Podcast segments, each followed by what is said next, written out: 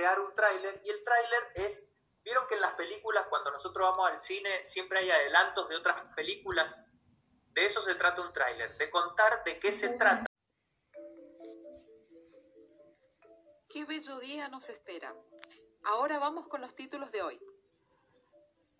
Coronavirus en Argentina. Hay 356 muertos y 7.479 infectados. ¿Cuáles son las nuevas actividades exceptuadas durante el aislamiento por coronavirus en Argentina?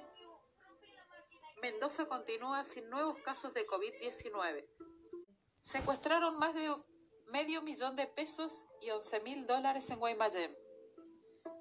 Cámara testigo, el gesto solidario de una verdulería en ciudad. Concejales de San Martín sesionaron de manera virtual y en vivo por Facebook. Secuestraron un camión con mercadería de contrabando en San Martín.